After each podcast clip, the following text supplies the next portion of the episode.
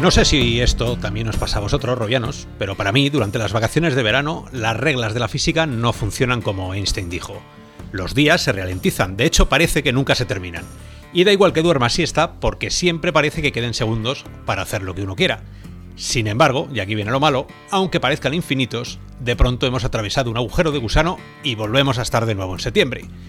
Así, en un triste parpadeo. Pero bueno, no os queremos contar nuestras penas, porque real o virtual os quiere dar de nuevo la bienvenida a estas estepas del metaverso que recorremos cada jueves, como bien sabéis, durante la hora virtual. Esta es la temporada número 2 que podéis escuchar tanto en nuestro canal de YouTube como también en iBox, desde el coche, desde el trabajo, en el baño. Rob, de nuevo a vuestra entera disposición las 24 horas virtuales. Hoy os acompañaremos Hugo, sello CPR, ¿qué tal? Muy buenas a todos, Robianos, ¿qué tal? El verano bien. Bien, bien, cortito, macho, la vacaciones ya sabes. ¿Qué, nos vas a contar? Y Harold, Ramón, el hombre noticia, ¿has logrado olvidarte algo de la VR este mes largo? Muy buenas a todos. Pues sí, algo he conseguido, pero ya sabéis que es imposible desengancharse del todo. Efectivamente, bueno, es, el, mal que tenemos. Los que nos gusta la VR estamos pendientes, estemos donde estemos. Pero bueno, yo soy Oscar, NOP 2001 y sin más spoilers, así da comienzo el primer capítulo de la segunda temporada de la hora virtual.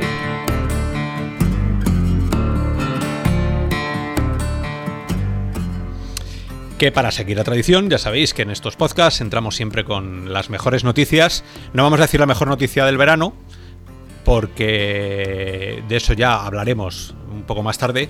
Eh, a ver, si una semana da para mil noticias, imaginaros cuatro o cinco semanas que hemos estado fuera. Ramón ha hecho un documento que podemos empapelar la habitación de arriba abajo, así que asusta, eh, asusta. Vamos a empezar, vamos a empezar por la primera y vamos a ir con ritmo, yo creo. Vamos a ver hasta, hasta dónde podemos llegar. Y luego ya metemos sintonía y hablamos del tema de la semana que, que luego os contamos. Cuando quieras, Ramón.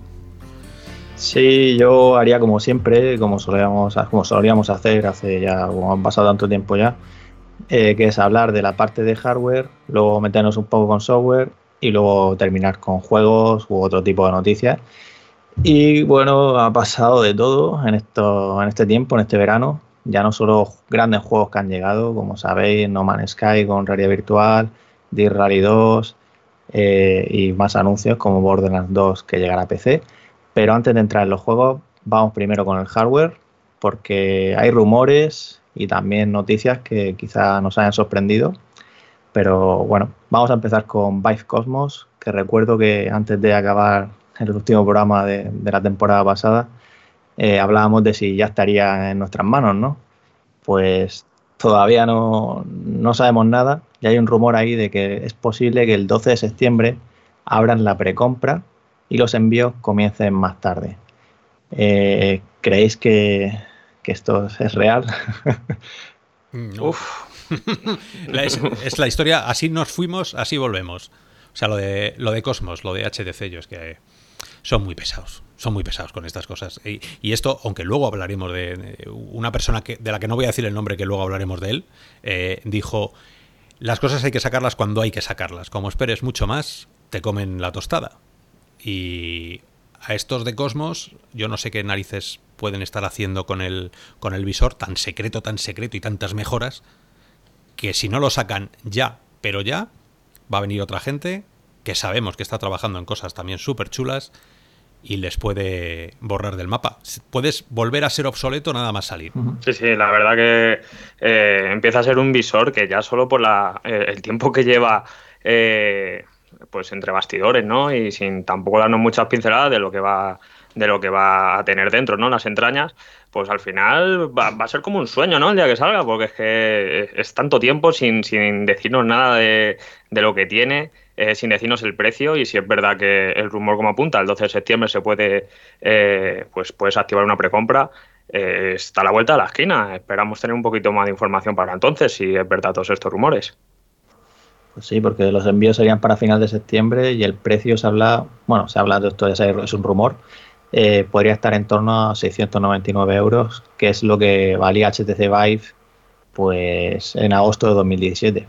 Así que bueno, ya, ya veremos. Si sale ese precio, 700 euros, acordaros que Rift S son 450 euros y a priori la diferencia es una cámara más y bueno, ya algo más de resolución que Vice Cosmos tiene 1440 por 1700. A ver qué ofrece, ¿no? A ver qué ofrece eh, tan relevante, ¿no? Porque se llevan tanto tiempo, eh, pues como os digo, ¿no? Mostrándonos las cosas a cuenta gotas, a lo mejor es porque están metiéndole caña, ¿no? Para, para desarrollar algún tipo de cosa que sea diferencial al resto. Ojalá, ¿no? Y, que esos 690 euros no parezcan caros, sino baratos, porque tengan algún tipo de cosa que, que marca la diferencia. Sí, como el tema del móvil y todo esto que no sabemos nada todavía, de en qué quedará, o el tema de los accesorios, o ese tipo de, lo que decían que era ampliable o modificable, ¿no? No, pero si no, no, en realidad no hay nada nuevo bajo el sol, ni de verano, ni de septiembre, ni de, o sea que yo creo que, que de Cosmos, yo particular no voy a volver a hablar hasta que tenga algo,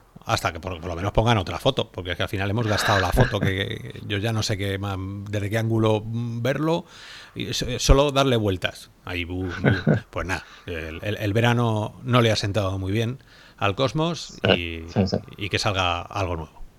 Bueno, eh, simplemente Valve Index, os acordaréis que bueno, ya, ya está en manos de, los usuarios y ya está disponible en todos los países de nuevo.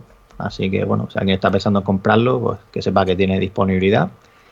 Y hablando ahora de, Oculus, ya que estábamos hablando también de Rift S, pues una noticia que creo que nos sorprendió a todos es el tema de Nate Mitchell, que estaba a cargo de a cargo de los productos de la RV de Facebook, que bueno, pues dejó, ha dejado la empresa.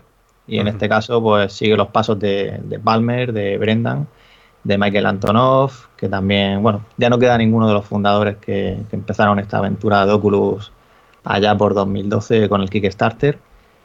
Y no sé si os sorprende que o es algo que se veía venir después de todo, bueno, después de que se fuera Brendan el año pasado. La pregunta del millón es, eh, ¿se ha ido voluntariamente o hay algo que no sabemos, como, como ha sucedido con Palmer Lucky y con todos estos?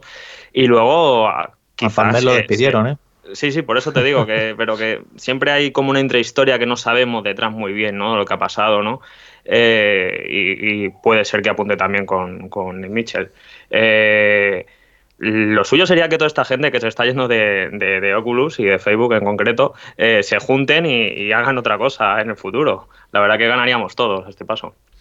Es, es, prácticamente difícil que eso, que eso pueda llegar a ocurrir porque esta gente, aunque sean amigos, aunque sean compañeros, eh, mira Palmer, luego montó una empresa de drones, luego montó una empresa de no sé qué narices también relacionado con, con en parte con la VR, pero siempre militar. Eh, Iribe a saber lo que montará. Nate Mitchell dijo que se iba de vacaciones, que es normal porque tienen tanta pasta que para qué van a estar ahí tocándose las narices o que Facebook o Oculus les toque las narices.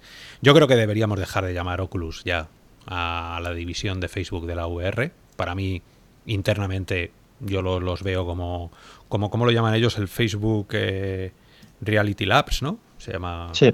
Pues eh, Facebook Reality Labs. Oculus fue una fase la compraron, la han parcelado y la, han troceado y han quitado lo que no les gusta y seguramente, no voy a decir seguramente, creo que está constatado porque el libro que habla de la historia, de la intrahistoria de Oculus lo, explica muy bien, se cargaron la ilusión de la gente, se convirtió en algo que seguramente fuera inevitable, que era una empresa de cientos de millones. Una cosa son cuatro Iribe, el Antonov, eh, Mitchell y, Palmer juntos en una casa intentando hacer lo que puedas, y otra cosa es una empresa que tiene que mover redes sociales, que tiene que mover visores, fábricas, eh, programas. Eso ya ha sido, ha sido asimilado, como en Star Trek.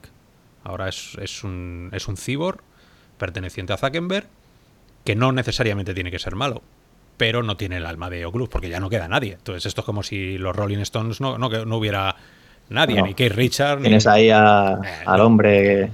El hombre, el hombre innombrable. Ese hombre va a su bola. Ese hombre no pertenece a este mundo. O sea, ese hombre está haciendo. se ha debido meter en una caja, allí, en su cueva, con abras, los dos, y dicen: Mira, a mí me metéis las pizzas por debajo de la puerta, pero no me contéis problemas de nadie. Soltar pasta y nosotros queremos hacer esto. Yo, a ellos nunca les cuento como Oculus porque son ingenieros al mejor postor que son ellos mismos. O sea, eh, ellos luchan por su por el avance de la VR en general, no por una marca en particular. Entonces, bueno, esa es, mi posición. Yo no puedo ver a Oculus ya como, como Oculus, sino como Facebook Reality Labs. Solo me queda esperar cuánto tiempo van a decidir mantener el logotipo de Oculus y, poner Facebook. sí, totalmente de acuerdo. totalmente de acuerdo. No sé si eso llegará a pasar, ¿vale? Porque me refiero a lo de quitar Oculus totalmente, porque al final es la marca. Así que bueno, pero ya que llega a hablar de Zuckerberg, también comentar que en la última llamada a los accionistas por el segundo trimestre, pues grandes noticias, ¿no? Porque comentaba que en relación a Oculus Quest, su último visor lanzado junto a Rift S, que, están vendiendo los visores tan rápido como, pueden fabricarlos. Y en este caso, pues bueno, también luego Superdata compartió datos de, envíos del segundo trimestre en los que Oculus Quest era el visor con mayores unidades 347.000 en concreto. Eh, ya, como sabemos, es una estimación, ¿vale? Pero luego el que le sigue es PlayStation VR. Y ya después Oculus Go, Oculus Rift, Vive. Hablan también de Vive Focus. Eh, son grandes noticias, ¿no? Que, aparentemente se esté vendiendo porque también Vertical Robot, que lanzó la versión de Quest de Red Matter el 15 de agosto, pues comentó que había logrado en unos pocos días superar las ventas de, de la versión de Rift. Lo cual, bueno, esto para los desarrolladores, el querer llevar su juego a Quest, ¿no? Como cuando los llevan a PlayStation VR y todos dicen que, siempre tienen mayor rendimiento, pues son grandes noticias que, esto siga creciendo. Seguramente haya dos, dos verdades, ¿no? Pues son las dos caras de, la historia empresarialmente hablo. ¿eh? Esto es como cuando te vas a comprar un libro y pone decimoctava edición. ¿Cuánto han sido las ediciones? ¿De cuántos números han sido las ediciones? ¿Qué tirada ha tenido? Eh, cuando dice Zuckerberg lo estamos vendiendo tan rápido como podemos fabricarlo, ¿de cuántas unidades estás fabricando? ¿No? Porque, porque eso es. A ver, no, no, es agua fiesta, no hemos venido del verano para hundir la VR. Mm. Pero sí que, que, a mí el estar en el verano alejado de la VR me ha, hecho reflexionar sobre muchas cosas. Y una de ellas es. Eh, ¿Por qué me voy a tener que, fiar de, de, lo que me dicen las marcas en la VR cuando no me fío de lo que me dicen las marcas en cualquier otro eh, estado, en cualquier otra tecnología o en cualquier otra historia. ¿no? Entonces, eh, está claro que hay un detrás un, lenguaje y un mensaje claro que tienen que marcar de optimismo. Estamos fabricando y las estamos vendiendo. Eso es muy, muy importante, que no haya gafas paradas en las estanterías, pero también sabemos que la VR es de nicho, con lo cual las fábricas no van a ser unas fábricas como las PlayStation, de, fabricar 100 mm, millones eh, cada año. Entonces, eh, bueno, es, yo me lo tomo como algo muy importante de cara a los accionistas, que son al final quien pone dinero porque esperan recuperar y no les puedes mentir a ellos, pero también con ese punto realista que tenemos ya en la VR de, de bueno, está, está genial, está genial, veremos a ver qué, qué ocurre en el, en el largo plazo. Vamos a ver realmente cuántas copias vende Red Matter, cuántas copias venden los juegos de, pero en número, ¿eh? Yo sé que estas cosas no se pueden saber, ni, ni las, si las supiésemos tampoco las podríamos contar por, por tema de, coro profesional. Pero sí que me gustaría tener datos de, realmente lo que estamos haciendo, cómo están creciendo. Real o virtual está creciendo, eso sí que lo sabemos. Sabemos que cada vez viene más gente con Quest. Antes venía cada vez más gente con PSVR. El PC siempre ha sido el, gran nicho dentro del nicho, pero la VR móvil, Quest, sí que está creciendo. Y ese es el mensaje real que me quedo, más allá de los números que pueda decir Superdata, porque yo creo que Superdata es como si se lo pregunto a, mi hijo y a mi mujer. Le siento en el sofá y con lo que me digan hago una tabla y lo pongo ahí. Pinta, bueno, apunta que eh, se está vendiendo bastante bien Oculus Quest. Bueno, lo vemos todos los días en los foros y, en medios que no están tan especializados en la VR, eh, vemos comentarios de gente siempre hablando maravillas de Quest, ¿no?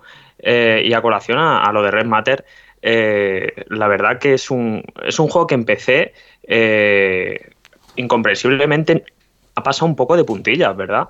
Eh, y ha tenido que llegar a, las plataformas de Sony en PlayStation VR y ahora en este caso a Quest eh, para que se le lance un juego que para mí es un verdadero juegazo y que en Quest yo todavía no lo he probado, pero igualmente se está hablando maravillas del nivel de optimización que se está logrando, ¿no? Un estudio patrio como, como, como es el que ha desarrollado el juego. Sí, la verdad es que han hecho un gran trabajo, yo tampoco he podido verlo, pero eh, bueno, el análisis que publicamos de las impresiones, pues eso, la calidad técnica de, lo que han conseguido meter en, Quest, ¿no? Y lo cual es, ya, ya sabíamos, por ejemplo, el año pasado, cuando estuvimos hablando con ellos, por el tema de, de Aedalus, que el mismo Karman, ¿no? Le, felicitó en el Conet. Y son grandes noticias, ¿no? Yo espero que, que los tengamos por aquí en otro programa y nos cuenten ellos mismos qué magia han hecho ahí con ese port que seguro que, bueno, estarán ya, imagino, preparando ya su próximo proyecto. aunque eh, saltemos, porque ya sabéis que el podcast está vivo y, según va saliendo eh, noticias hablamos de ellas, yo creo que eh, estamos hablando ahora mucho de Red Matter, dejarme hacer un, comentario. Tiene que doler mucho a ciertas empresas de, y a ciertos desarrolladores que llegue una empresa como Red Matter, o sea, como, como Vertical, Robot, perdona, que tampoco es, es, es, una potencia, o sea, no es un triple A, no es eh, esto, y, ¿cómo se llaman los de los de Spider-Man? Esto, el, que han comprado. Insomnia. Insomnia, perdona, sí. No, no es Insomnia, o sea, no es, no es gente que mueve millones en cada juego y que haya conseguido doblegar técnicamente todo lo que existe ahora mismo en Quest. Eso yo creo que tiene que poner, tiene que poner eh, la cara roja a más de alguno, porque no sé, yo creo que no se puede consentir que las empresas grandes estén haciendo chapuzas o estén haciendo cosas que luego gente como Red Matter, y, esto eh, creo que es, eh, que no se malinterprete, es bueno para Red Matter. O sea, una empresa española que haya conseguido eh, ese nivel gráfico pone en evidencia la falta de optimización, la falta de recursos y la falta de conocimientos que otras muchas empresas de videojuegos están poniendo en Quest. Que luego empecé es otra historia. Pero saber llevar un juego a Quest no es tontería y Red Matter se merece, bueno, se merece una, ovación y, se merecería convertirse en una de las empresas AAA, por lo menos de Quest. Ojalá, ojalá. Es, es que es un, es, un, es un estudio que ha sabido llevar su título eh, a tres plataformas completamente diferentes y que ninguna desentona. Es verdad que empecé, eh, como es lógico, pues se va a ver eh, más en el juego, ¿no? Pero tú juegas el mismo juego en PlayStation VR y en Quest y no te llevas ese downgrade como te puedes llevar con otro tipo de juegos, ¿no? teniendo en cuenta, sobre todo, los procesadores que monta cada, cada ecosistema virtual en este caso. la verdad que chapó por mi parte porque es impresionante lo que, lo que están logrando. Pues si os parece, volvemos al hardware, que ahora, ahora seguiremos con los juegos, pero quiero hablar ahora un poco de la realidad aumentada, porque bueno, en Real las gafas estas ligeras siguen sus planes, ¿vale? De sacar para este año un visor ya a los usuarios y bueno, los desarrolladores ya están trabajando en aplicaciones con el SDK. Y luego también Facebook pues ha estado publicando artículos ha hablado sobre la tecnología de posicionamiento inside, que es la que utilizan para el tracking inside out, o sea, de las cámaras, con Quest y con RIFS. Y han comentado que, bueno, que esta tecnología, bueno, es un artículo muy interesante, lo tenéis en Raro Virtual, de todo cómo surgió ¿no? y cómo lo implementan. Y, lo interesante es que al final también dicen que se que sienta las bases para ese futuro visor de realidad aumentada. Eh, sabemos que no va a llegar pronto, o al menos no creo yo que llegue muy pronto, pero es posible que en este Oculus Connect 6 pues veamos algún prototipo como en otras ocasiones Facebook ha mostrado ese prototipo Haldon que recordaréis de realidad virtual que, ofrecía enfoque variable y llevaba también las cámaras para el seguimiento ocular. Entonces yo, yo sé, Oscar, que bueno, tú o sea, lo puedes comentar, ¿no? Que irás con ganas a ver qué, se cuece por allí. Bueno, para la gente que acaba de llegar al, podcast, eh, tampoco lo hemos podido decir porque no hemos tenido mucho tiempo para, estar con, los usuarios, con vosotros que estáis ahí. Eh, Oculus ha invitado a Real o Virtual a, la Oculus Connect. Mm, es una oportunidad, es la primera, la primera oportunidad que tenemos para ir a la Connect eh, invitados por Oculus. Ya sabéis que nosotros seguiremos siendo igual de críticos, independientemente de que, eh, nos inviten o que no os dejen de invitar, ¿vale? Pero eh, a mí particularmente hace, me hace muchísima ilusión el poder llegar a un sitio donde va a estar concentrado casi todo el saber de la VR, porque no solo va a la parte de Oculus, o Facebook, sino también van muchísimos desarrolladores, quitando también que va Carmack, que va Abras. Eh, es como una burbuja ¿no? de, gran conocimiento la que se forma allí todos los años, de la que siempre salen noticias que, bueno, tienen un recorrido anual hasta la próxima vez. Entonces, es un honor, eh, en mi caso es un honor el, representar a Real o Virtual a esta gran comunidad de VR española. Allí intentaremos hacer el trabajo que hacemos casi siempre, que no sé si será el suficiente, bueno o malo, pero es el que sabemos hacer y seguramente os bueno, tengáis información detallada de cada, cada minuto que pasemos y que pase y que pase allí. Y a ver si también eh, bueno son dos días tres días no sé si el jueves nos dará tiempo a hacer un nos dará tiempo a hacer un podcast o ya lo grabaremos a la vuelta para, para enseñaros todo todo porque bueno yo me voy a llevar cámara de fotos cámara de vídeo y, me traeré no sé, algún pelo de karma, eh, algún rizo de, abras. algo, algo, algo chulo traeremos seguro. Dicho esto, la gran noticia respecto a la AR es que este año Oculus, la Oculus Connect, el logotipo que ponen, la leyenda que ponen debajo siempre de los logotipos, añaden AR. AR y VR. ¿no? Y eso, eso es un, es la gran incógnita. Porque si Oculus habla de VR, bueno, sí, Half Dome, que has hablado del antes, Ramón. Vale, sí. Multifocal, eh, cosas raras eh, que se mueven con, vale, eh, retina. Pero AR, no hemos visto AR de, de Oculus nunca. No, no sabemos lo que tiene Abras, lo que tiene Karma escondido en el cajón. Y seguramente si ponen AR es para, para enseñarnos algo. No creo que, es, que sean como que sean como HTC, de sacarnos ahí una foto lejana dando vueltecitas, ¿sabes? O sea, esta gente cuando pone algo lo hace de verdad. Y, por eso es, es apabullante, ¿no? Lo que puede salir de allí porque se une a, los rumores de Apple, que nos los hemos contado, de, de la cosa esta de las gafas, que por lo menos se sabe ya el nombre, que está incluido en el iOS, lo han descubierto. O sea que la maquinaria AR ya empieza de verdad, de verdad a ser visible. Luego tendrá que ser real, pero de momento es visible. Ese, tema de Apple habrá que ver, ¿no? Porque esto, o sea, es que no saben realmente eso que comentas de iOS 13.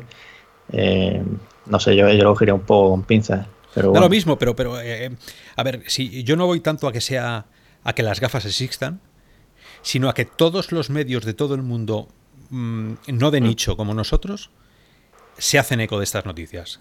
Y entonces, que sea un rumor, me da igual, porque ese rumor es como, como eh, echarle nitro a la gasolina. ¿Sabes? Es, es, es, un turbo. Es crear un hype más allá de nuestras fronteras de la VR. Y entonces de repente todo el mundo, pues si entras en Gizmodo o entras en, en Diverge o en el Times o lo que sea, eh, y sabes, ahí hay un rumor de que viene la R, que es la R, tal. Bueno, pues también un poco lo que llegó a pasar con la VR hace siete años, antes de que llegara Oculus. O sea, que, ese es el, verdadero motor que puede hacer que gente ponga pasta, eh, como la gente de, de Magic Leap. Magic Leap vendía humo, humo, pero vendió humo por valor de billones de dólares. Luego, pues a, sus ritmos, ¿no? Pero, pero si no, no. Sin todo esto, yo creo que no habría un, motor que girara. Sí, la verdad que viniendo de Apple nos podemos esperar cualquier cosa, pero es como dices, Oscar, eh, que aunque sean rumores, se está hablando muy mucho de ello y con compañías tan grandes como, como estas, eh, estos rumores, aunque se cojan con pinzas, luego se acaban eh, sucediendo de una manera o de otra. Eh, lo hemos visto cientos de veces. Hace poco con Huawei, cuando se le puso el famoso veto ¿no? a, Huawei por parte de Android, se llevaba rumoreando más de un año con que Huawei estaba desarrollando un sistema operativo, etcétera, ¿no? Eh, y todo venía a colación de esto. Eh, quizás y ojalá en el futuro pues veamos una gafas AR de, de, Apple y que sea lo más pronto posible. Pues sí, que empiece, que empiece la carrera, como quien dice. Que saque Apple, que saque Oculus, que saque HTC, que saque Envío o sea, NView, que saque todas. N, o sea, en Real, perdona, y, quiénes eran los otros, los, los, chiquitines estos, los que eran más pequeñitas todavía que en Real. Eh, pues ahora mismo ya me pillas. más pequeñas todavía. sí, no, no, no, no, no, recuerdo, a ver, creo que, había muchas cosillas por ahí, eh, por ahí dando vueltas, pero bueno, que, que empiece la carrera. Ya está. Que, que todo el mundo va a sacar a R y que dentro de dos años haya un prototipo de verdad que podamos llevar. No prototipo, haya un, un primer modelo de consumo que podamos llevar por la calle. Sí, y seguimos por aquí. Vamos a saltar ya al software porque, bueno, tenemos bastantes cositas. Y una noticia que merece la pena mencionar es que ya está disponible OpenXR 1.0. Este es el software, el SDK que va a permitir simplificar pues que los desarrolladores, bueno, que, incluso los, los, motores de juego pues den la, la compatibilidad a un solo SDK y no, y no tengamos problemas con los visores de si es de SteamVR que no, para que nos funcione bien o si es Oculus. En definitiva, va a simplificar esa, esa tarea. Y ya tiene la 1.0 y recuerdo precisamente que Nate Mitchell el año pasado nos comentó que, Oculus, bueno, Oculus forma parte del estándar, ¿no? Igual que la mayoría de compañías que están metidas en esto de realidad virtual. Y ellos pues lo tenían claro, ¿no? De que su tienda en algún momento pudiera llegar a implementarlo. Imaginaros, ¿no? Que, tú puedas comprar Storeland y jugarlo con, HTC Vive sin utilizar Revive.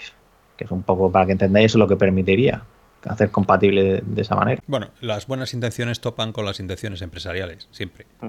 Entonces, vale, o sea, está muy bien tener todo un, libro de instrucciones para todo el mundo, pero luego, ya sabéis, esto yo pongo pasta yo quiero que esto sea mío, por lo menos el tiempo que sea. Y... Pero fíjate, fíjate que, como el caso de Rally 2, que ha, salido también este verano, que en Steam tienes Steam VR y si quieres el Oculus, el SDK de Rift nativo, te tienes que ir al store de Oculus. Pero claro, si, si Oculus va a vender el juego en su store y le va a dar también, bueno, es con el OpenXR, ¿no? A todos los visores, pues salen ganando, ¿no? Porque al final aunque bueno, la exclusiva sería para su tienda, imagino. Quizás ya no lo sacarían en Steam.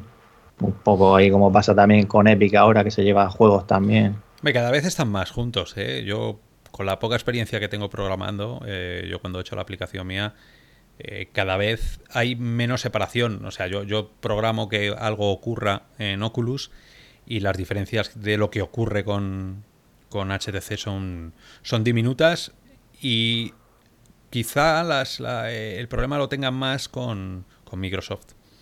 La, M, el, Mixer Reality de, Microsoft, sí que como los mandos son un poco más extraños, eh, bueno, hay, ciertas cosas que, no terminan de funcionar. El, plugin para, para Unreal eh, me ha dado problemas. Está claro que cuando le das a, le das a exportar, yo solo exporto para un sistema. O sea, yo exporto para VR. Luego hay cosas que cada uno por su parte tiene la posibilidad de elegirlo. O sea, el, sonido eh, del plugin que tiene Oculus es propio de él, el de HDC es propio de él. Pero bueno, al final ya te digo que yo no he tenido que estar tocando muchas cosas entre una... Bueno, casi nada. Cosas de los mandos, ya te digo. El botón A es el botón B del otro lado, pero el botón C de Microsoft. O sea que esto ya Unity, Unreal, los, los lenguajes de alto nivel se están encargando de hacer que sea menos doloroso. Luego ya a muy bajo nivel sí. A muy bajo nivel. Sí, ya, pero, pero el usuario al final, pues eso, tienes que meterte revive, historias, ya sabes. Yo creo que eso va a seguir siendo, o sea, las exclusivas van a seguir estando y llámale revive o llámale OpenXR crack, hack o, o lo que sea, porque si tú sacas un juego para jugarlo, en Oculus no vas a poder jugarlo en, Steam, a no ser que, nadie, que ninguno de los dos haya metido pasta. Y solo déjame hacer aquí un paréntesis. Resident nivel 7 cuando narices va a salir para PC. Vale, lo dejo ahí. Ya seguimos con lo que sea. Bueno, Borderlands 2 nada, ya, nada, ya llega. Resident Evil. La pinta, pinta que no va a salir nunca y seguro que Sony, aunque no se ha pronunciado nunca en este aspecto, ha tenido que meter mucho dinero detrás de esto, porque es que si no, no, no, entra en, la cabeza de nadie, ¿no? Que un juego como Resident Evil eh, no esté en PC, siendo posiblemente uno de los mejores juegos VR, como si vamos a ver ahora Borderlands 2. Claro, pues tanto OpenXR y más ponerse de acuerdo entre ellos y sacar sacar por, a ver, un año, año y medio, dos, como mucho. Pero si vas a hacer algo cerrado solo para ti, pues, y esto es muy personal, esto no, quiere decir que Real Virtual piense esto, pero que le den. A quien haga un juego para nunca jamás sacarlo de su, de su nativo, yo paso de él. bueno, aquí ya temas de exclusivas que afecta no solo en realidad virtual, sino bueno, en juegos normales, tradicionales, quiero decir. Así que, bueno. Eh, tema software, Oculus sigue trabajando. Ah, ya sabéis que mejoró el tracking de los controladores. Esa actualización llegó a Quest también. También han seguido trabajando en el tema de los parpadeos y más cositas. Eh, Microsoft también ha corregido problemas que había con, Windows MR, con una actualización de Windows, concretamente la 1903. Eh, si no es posible, pues volveremos a probar Rever cuando HP pues, nos diga. Qué trauma, qué trauma. mira, que es, el primer, es el primer programa después de vacaciones. Vamos a tomarlo con calma, ¿sabes? Vamos a no sacar pesadillas anteriores. Lo que tenga que ser será, pero sin ansiedad. Sin ansiedad estamos a la espera de saber que, bueno, ya, ya se estaba vendiendo que habían cambiado la, como sabéis, no, bueno, la gente que lo compró había retrasos, al final cambiaron el modelo, arreglaron ahí el tema del cable que se desconectaba y, nada, con ganas también de ver ese, ese software que han seguido trabajando también en paralelo, a ver en qué ha quedado. Bueno, tú tienes Lenovo, ¿no? Sí, yo, yo tuve Lenovo Explorer, pero ahí no, no había problema. Era más bien para, para aquellos visores que tenían más resolución de la, de la estándar esta de 1440 por 1440. Digo, a lo mejor habían cambiado algo, habían hecho la casita un poco más mona, habían metido ahí unos muñecos. Bueno, la verdad es que con las vacaciones solo tocado PlayStation VR por No Man's Sky y no, no está un poco alejado. Y nada, pues aquí en software ya simplemente, bueno, aplicaciones que también han llegado que se alejan un poco del tema del, mundo de los juegos, como NES VR, que ya está en Quest, Space VR, que es una plataforma social que llegará la semana que viene, y también Big Screen, que se sigue actualizando y que también comentan que llegará a PlayStation VR. ¿Vosotros estáis en alguna? ¿Habéis, ¿Habéis, estado en alguna? Next VR, eh, Alt V, o sea, Alt Space VR, Rec Room. Eh, Red Run es la única que, realmente. Mm, yo Next, Next sí, sí lo utilizo. Lo utilizo además bastante, sí. He llegado a tener una suscripción y todo. el año pasado. ¿Eras tú? Sí, sí. ¿Eras tú?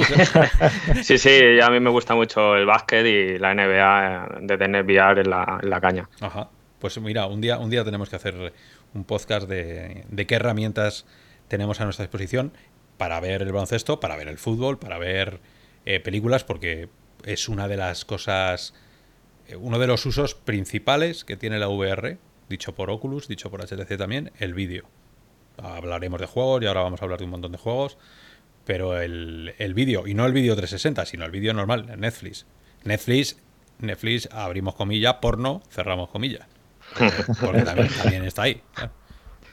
Pero Next, Next VR es la típica aplicación que también, eh, bueno, la tengo instalada en las Go y puedes descargarte vídeos que ya están o sea, digamos preinstalados ¿no? dentro de, de NetVR y que no tengas que eh, consumir directamente en stream. Eh, los descargas y se te quedan guardados en, la memoria ¿no? de, de, las Go. Cuando me llevo las Go y se las prueba eh, gente que no está metida en el mundo VR y les pongo un partido de fútbol, pues eso, básquet, boxeo, todo esto, o sea, es que se quedan a cuadros, o sea, ni, ni con aplicaciones de juego, ni con ningún tipo de aplicación, eh, se quedan tan a cuadros como con NetVR porque ven realmente que el futuro puede llegar eh, de esta manera también, ¿no? En la realidad virtual.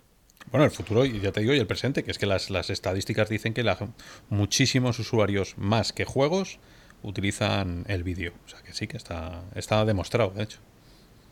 Y de hecho están trabajando en meter interacciones. O sea, imagínate que, que llega el descanso del partido y te sale ahí unos minijuegos, tipo trivial hablaban, preguntas o yo qué sé, o, mientras que está el partido puedas ver ahí estadísticas y cosas así. Sí, sí, sí. Bueno, Big Screen eh, tiene interacción con otros usuarios, tiene... Bueno, lo verás que son las tonterías estas de ponerse gorritos y tal, que, a mí no me... sí, y las palomitas que le han puesto ahora. Pero bueno, pero el, nuevo cine no está mal, el cine moderno. Eh, o sea, empieza... Yo creo que ya en esta generación, que ya pasaba con las Go, se puede ver una película perfectamente, pero perfectísimamente. Con Go se podía, con Quest se puede. Y bueno, ya cuando salga Cosmos, cuando salga la nueva generación de paneles, ya no va a haber excusa. Otra cosa es que te apetezca verlo sentado en el salón de tu casa con más personas dentro de la misma habitación. Porque no queda muy raro eso de cada uno con un visor dentro, sentados en el mismo sofá, viendo lo mismo. Pero bueno, luego, luego eh, eh, cuando hablemos ahora del tema este del verano, eh, os cuento un par de reflexiones que, dijo el innombrable. Sí, vamos a saltar ya a los juegos, porque la verdad es que de los juegos hay millones de noticias, pero vamos a hacer un resumen, porque si no, no, no, el programa de la hora virtual, vamos. Sí, ahora pon, Speedy González, que lo veía yo de pequeño, como los Micro Machines. A ver, vamos a comentar una noticia que, precisamente es de, ayer, ¿vale? Que ahora que nos estáis escuchando, que es el tema de Ubisoft, que está formando un equipo de 50 personas para trabajar en un proyecto AAA de realidad virtual. Eh, esto, como sabéis, ya, ya salió un rumor de que iban a sacar versiones exclusivas de realidad virtual de Assassin's Creed y Splinter Cell. Eh, no sabemos si será una de estas, pero eh, bueno, cabe la posibilidad de que sea esto, lo cual confirma ese rumor y ojalá, ¿no? Y también, también destacar aquí que, ya nuestro compañero Zedaket, eh, que estuvo haciendo, que fue el que hizo el análisis de las escape room de, Ubisoft, eh, al hacerle una entrevista al equipo de Ubisoft Blue Byte, que son los de Alemania, el mismo estudio que está contratando ahora para, para este proyecto que acabo de decir, pues ya dijeron que estaban también haciendo otra escape room nueva basada en otra IP suya. Con lo cual que están, vamos, que están con la VR a tope, a pesar de que han anunciado que, han parado el desarrollo de Space Yankee, pero bueno, el desarrollo de post lanzamiento, que Space Yankee ya estaba terminado desde hace años. estaba terminado en el tercer. Yo creo que la primera Gamescom que fuimos ya estaba terminado el juego. Sí, sí, en 2017 estaba, estaba ya que lo podían haber sacado, la verdad. Aparte que lo, que lo que ha dicho Ubisoft de que tiene 50 personas trabajando en un proyecto triple A de, VR. No, que, que, va a hacer un equipo. Bueno, que va a hacer. Peor me lo pones, peor me lo pones, porque sabéis que los juegos triple A, a no ser que, que lo hagan 4 millones de programadores en una semana, se tiran 2, 3 años mínimo en realizar el juego. O sea que estamos en el 2019, 2020, en el 21. Para, el 2, para finales del 2022, si las cosas funcionan como funciona el mundo real eh, Ubisoft dirá, tenemos el primer juego AAA de VR. a, lo mejor, a lo mejor estaban ya haciéndolo, quién sabe, ¿no? seguro, seguro. O reutilizan cosas, vete a saber. Pinta que va a ser Assassin, ¿no? Por el tema de los arcades y quizá eh, recuperen algo de que se, que se puede ver en los, en los arcades eh, para este futuro juego, pero yo espero y deseo que sea una nueva aventura de Sam Fisher. Eh, hay que recordar que en esta generación no hemos tenido ningún Splinter Cell y en la anterior generación de, de, videojuegos yo era una de las sagas que más cariño le tenía y, a mí realmente me, enganchó muchísimo ese tipo de juegos. Espero que, sea un Splinter Cell. Ojalá, y no me equivoque. Que si viene un Assassin's Creed, también lo, recibo de buen agrado, ¿no? Porque significaría, significaría, de que juegos con mucho renombre se está metiendo en la VR y ya sabemos cómo la VR te mete, eh, cómo de ninguna manera se puede, se puede meter uno dentro de un juego. Así que pues, ojalá. Pues sí, ahora tenían que sacar y anunciar Space Yankees 2. Y entonces me, como, me como la Rift. y, otra gran noticia es, bueno, gran noticia, según cómo lo miremos, ¿no?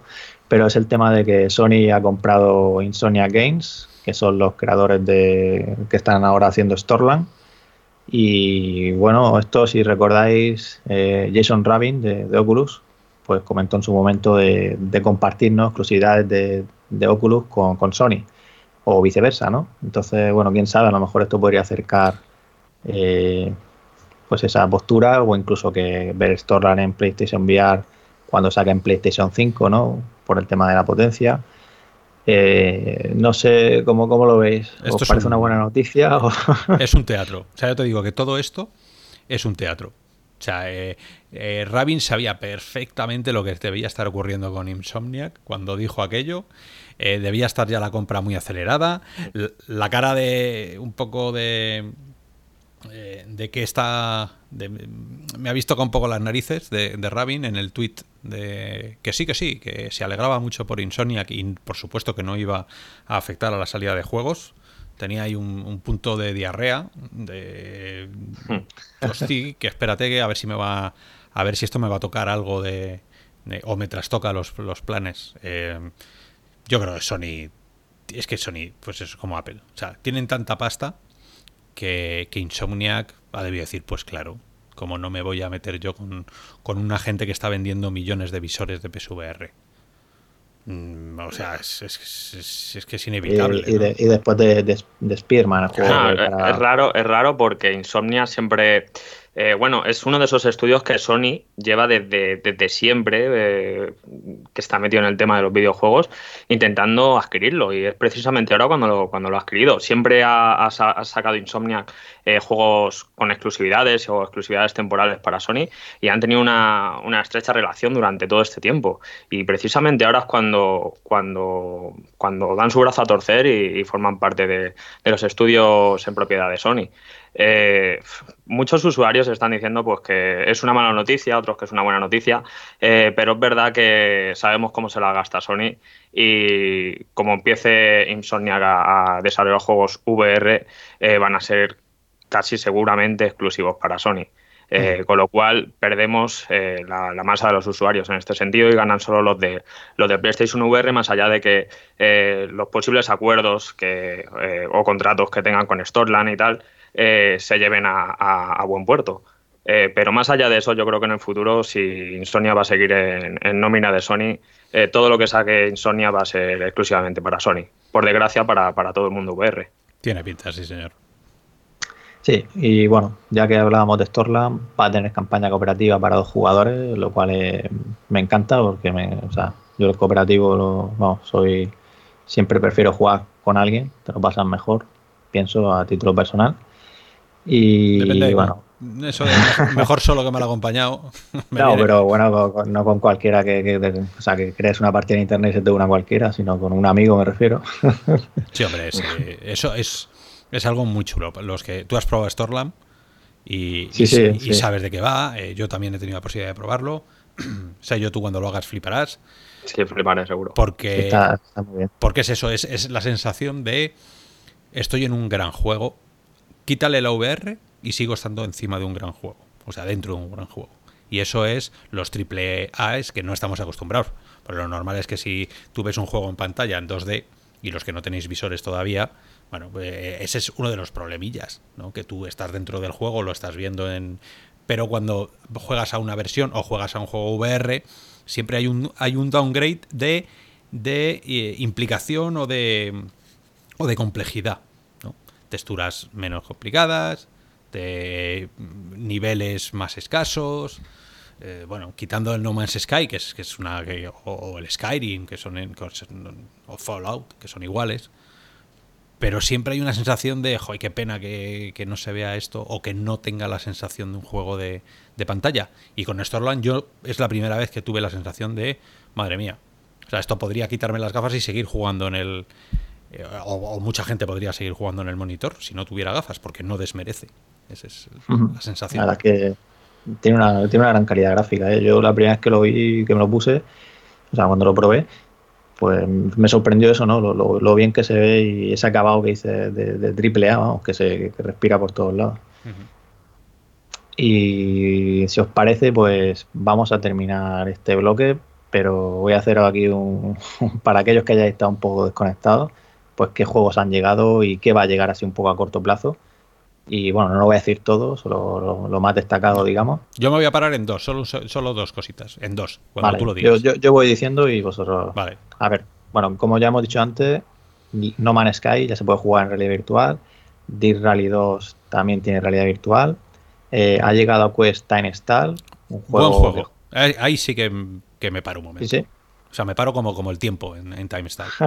Eh, súper chulo, súper chulo. Tenéis que, tenéis que jugarlo. Cortito, una vez más, pero de esos juegos que molan, que te pones y a lo mejor te lo terminas en dos horas, pues tú lo has terminado. Pero han sido dos horas tan divertidas que, y apunta maneras, joder, porque si tú me sacas un Time Stall, un paquete de 30 niveles más, yo los compro. Es que son. Tiene ese punto divertido y ese punto de puzzle y ese punto de, de rejugabilidad. O sea que. Ahí está. Gran juego, Time Stall. Y bueno, tenéis análisis en realidad virtual, por si tenéis más curiosidad. Luego Red Matter, como hemos dicho, también está en Quest. HBO y Surbios anunciaron Westworld, bueno, anunciaron, lanzaron Westworld Awakening, que es basado en la serie que tenéis, la serie de HBO. Segundo eh, parón, segundo parón. y, ya, y ya me callo. Eh, ¿Habéis probado? ¿Habéis jugado? No, no, no he jugado. no pues, y eh, me he visto, me he visto la serie. Vale, yo, estoy esperando que, salga la, tercera temporada, que es, una de mis series fetiche. está muy bien, está muy conseguido, tiene muchísima inmersión y tiene algo que hacía muchísimo tiempo que no veía yo en un juego de VR y es unas dinámicas físicas de movimiento, eh, en particular una sola de movimiento que no tiene nadie y me ha encantado. Y es que eres capaz, o sea, para agacharte, esconderte debajo de una mesa, por ejemplo, pero sobre todo para agacharte normalmente, tienes que apoyar la mano en cualquier objeto y hacer que te estás agachando. Apoyarte como te apoyarías en la vida real, si te dolieran las rodillas, y te vas apoyando y baja, y eres capaz de bajar tu cuerpo apoyándote en lo demás.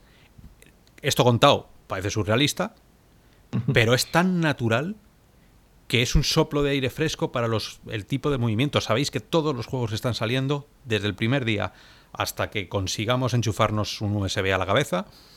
Eh, todos están intentando encontrar los movimientos más naturales, aunque sean extraños, aunque no sean reales, pero para que sean naturales. Y este movimiento tan natural de agarrarte, sentarte, o sea, de, agacharte apoyado en, cualquier objeto, añade una, una, capa de realismo al juego que a mí me maravilló. Solo en el primer momento de decir, ala, cómo mola. Luego la historia está bien. Y ya si eres fan de Westworld, del universo Westworld, eh, joder, han dejado pasta, ¿eh? Y es larguito. O sea, que tiene, empieza a tener todo lo que necesita para ser un muy buen juego. Y ya, dicho esto, me callo tiene, muy buena pinta y de hecho David que no está no nos acompaña en este estreno, pero bueno, ya seguro que vendrá por aquí a hablarnos de, más juegos de surbios que llegan ahora como Battle Wake o, Walking Dead que llegará más tarde, o sea, este año. Y, bueno, seguro que ya, ya nos contará él también. Eh, luego también, bueno, llegó Wolfenstein Cyberpilot, también se, lanzó. Eh, también se ha lanzado hace poco O-Save, que es de un juego de rítmico, digamos, un juego musical, que también está en acceso anticipado ahora mismo y pretenden llevarlo también a, Quest. Espero que, bueno, creo recordar que ya tenían el permiso, solo queda, pues eso, terminarlo. Y en este caso es, como os decía, el estudio español Others Y más cositas por aquí. Tenemos ese mod de Half-Life, del Half-Life 1 que, que, salió para Quest, todo esto no oficial, ¿vale? Para los que quieran hacer Sideload o utilizar el, bueno, no, no tienen que hacerlo sino con SideQuest. Y bueno, no sé si lo llegaste a probar o ver, Oscar, ¿tú lo llegaste a ver el modo este de Half-Life? Eh, hombre, yo creo que todos hemos visto imágenes, no lo he llegado a probar. No, porque... Sí, sí, me refería a probarlo. Probarlo no, porque tengo mucho miedo a, probar cosas que todavía están ahí un poco flotando.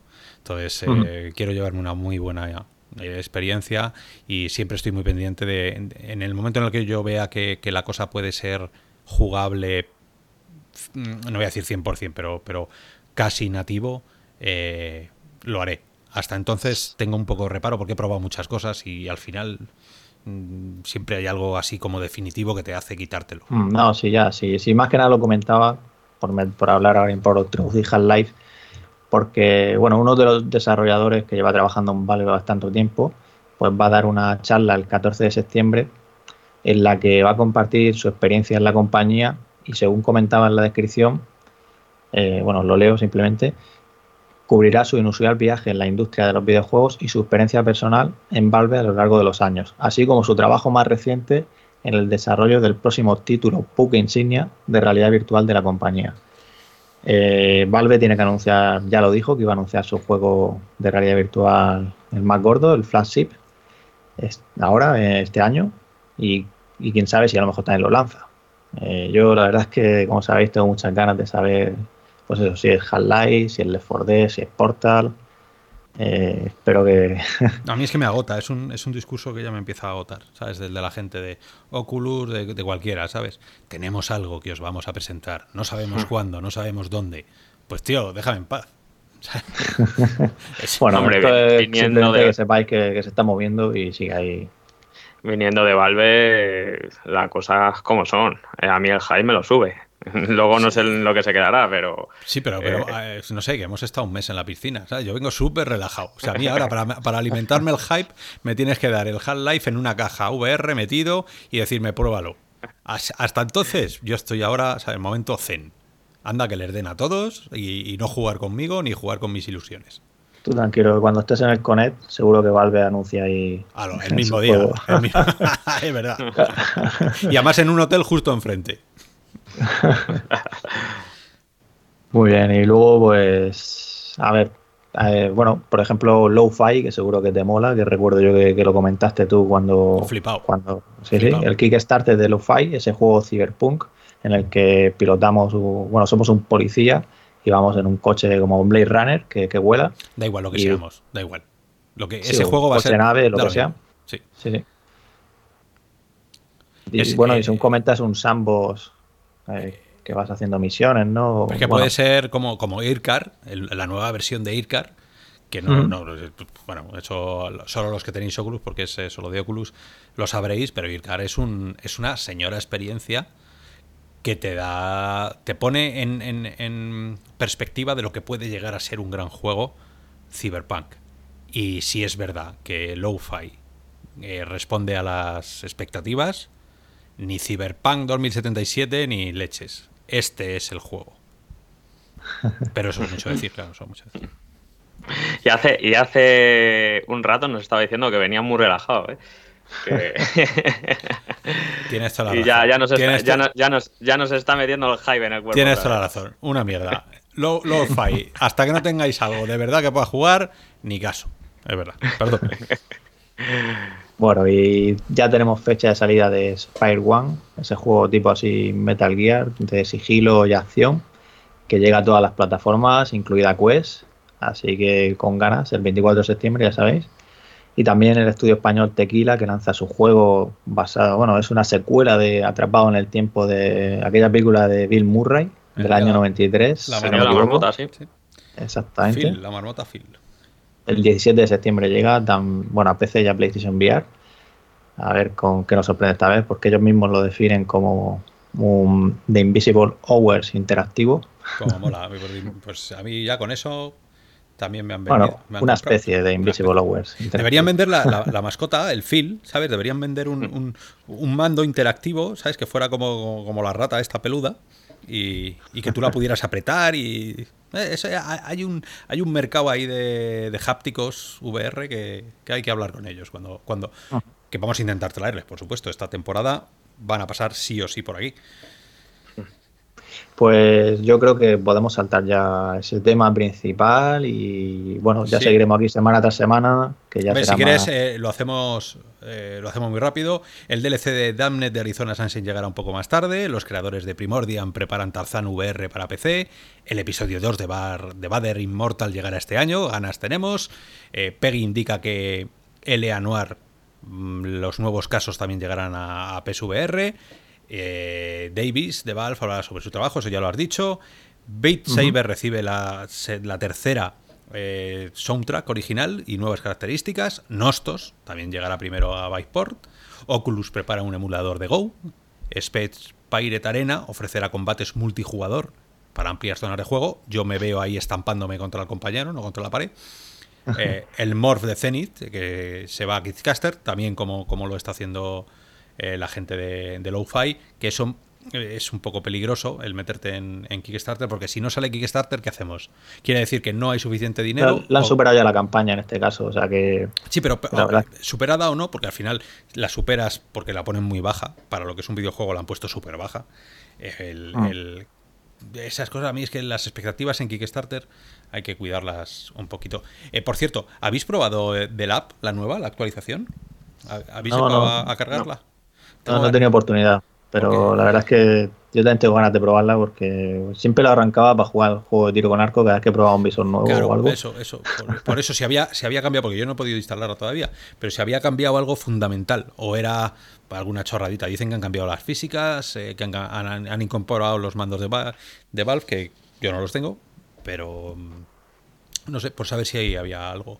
Y ya por último, Transference se puede jugar gratuito en Uplay. Pedazo de juego, ¿eh?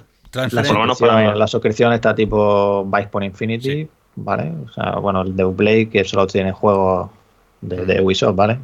Pues, por favor, jugarlo.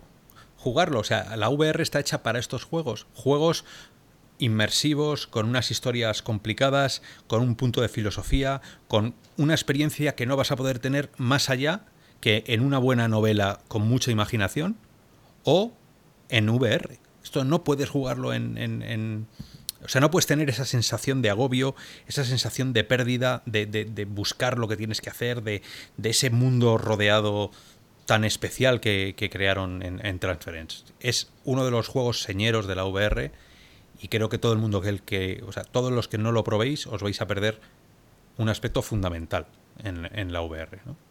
Yo, eh, yo lo recomiendo muchísimo también. A mí me, gustó bastante, eh, teniendo en cuenta de que es un juego que luego te metes a, mirar por foros y, y, ha tenido mala crítica.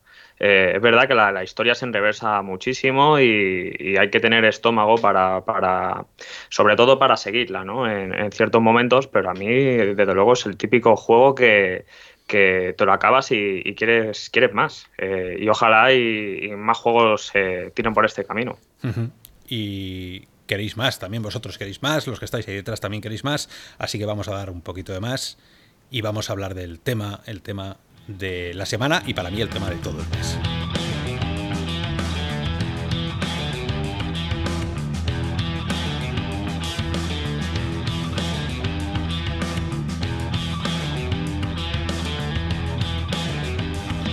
Pues ahí está, la sintonía de el tema de la semana, el tema del mes, el tema del verano.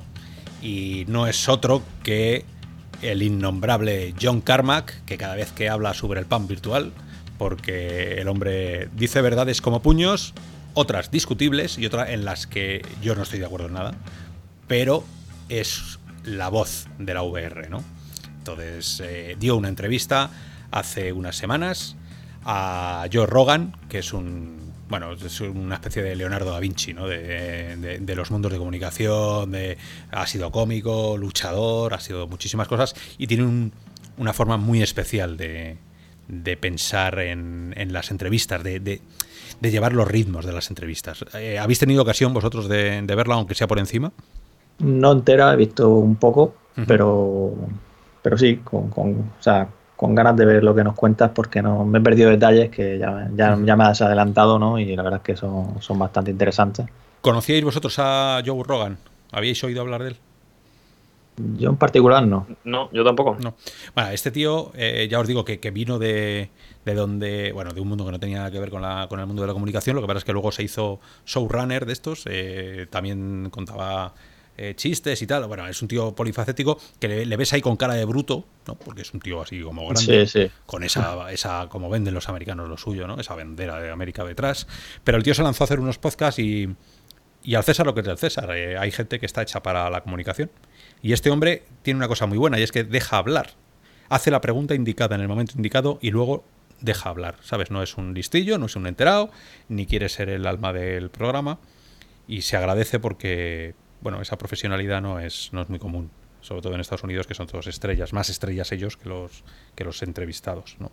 Entonces, eh, bueno, es. Eh, tardó en conseguir a John Carmack, porque Carmack, como buen como buen Carmack que es, pasa tres kilos de lo que es el mundo que le rodea y, seguramente pues le, tiró la caña varias veces y el otro ni se enteró o dijo que pasaba. Porque, bueno, hablar, desnudarse delante de un micrófono no es, no es lo suyo para Carmack. Pero esta vez sí que lo hizo. Entonces, bueno, era como, qué guay, ¿no? Seguramente, si nos estáis escuchando vosotros, sabéis quién es.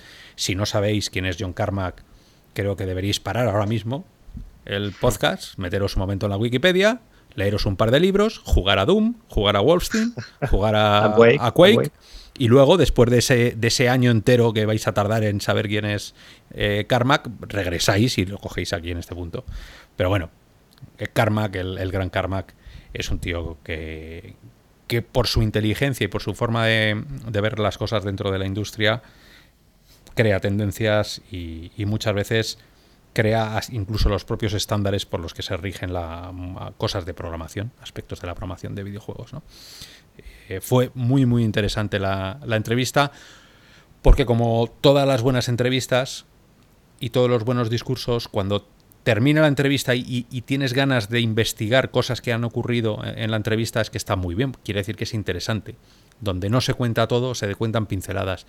Y este hombre son dos horas y pico de pinceladas y por supuesto no vamos a hablar de todas en este podcast porque no, no da tiempo y más porque hemos hecho un podcast de, recuperación de noticias de, todo el verano. Entonces eh, tenemos poquito tiempo, pero sí que hay varias, varias reflexiones súper interesantes que yo no las había escuchado en voz alta porque bueno, son, no son tan políticamente correctas como, como otras que sí escuchamos. ¿no? Em, yo me quedo con frases. Eh, hay una frase que dice que la promesa de la VR es hacer del mundo lo que tú quieres que sea. Me parece de las frases más, más obvias y evidentes, pero poco utilizadas y que llegan a ser un resumen de por qué estamos todos aquí. ¿no? ¿Por qué utilizamos la VR? Yo quiero que el mundo a mi alrededor sea lo que yo quiero que sea. Por primera vez tenemos ese superpoder ¿vale? Eh, más que lo que yo quiero que sea, lo que quiero experimentar lo que me quieren ofrecer los demás. ¿no? Porque a no ser que tú te programes tu propio mundo, pero al final tienes la elección de, salir de tu burbuja y meterte en otra. Y eso fue, fue muy, muy interesante saber qué es lo que sentía Carmack con la VR. Y, y, me parece genial, porque es una forma de evangelizar, de divulgar la VR, decirle a la gente, ponte las gafas para que hagas el mundo como tú quieres que sea.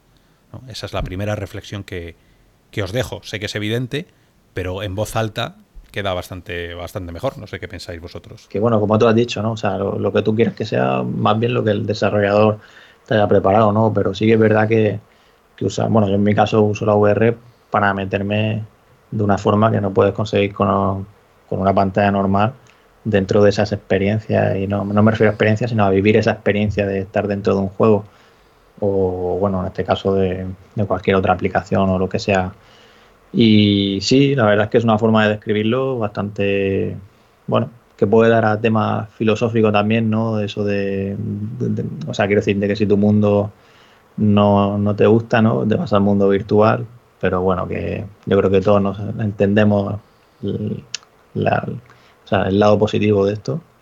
Y, bueno, como todo, siempre hay los lados, los extremos, ¿no? Ya sea con juegos normales, con realidad virtual. Así que. Sí.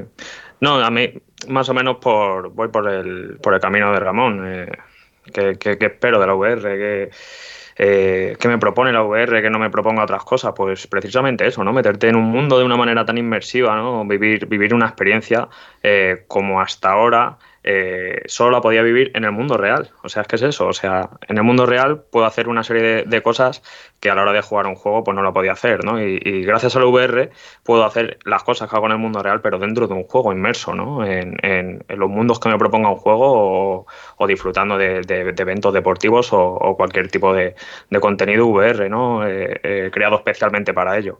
eso es lo, que, lo que hago, ¿no? Dentro de, la realidad virtual. y y refiriéndome a las palabras que, dice, ¿no? Eh, sabemos que es perro viejo, ¿no? John Carmack.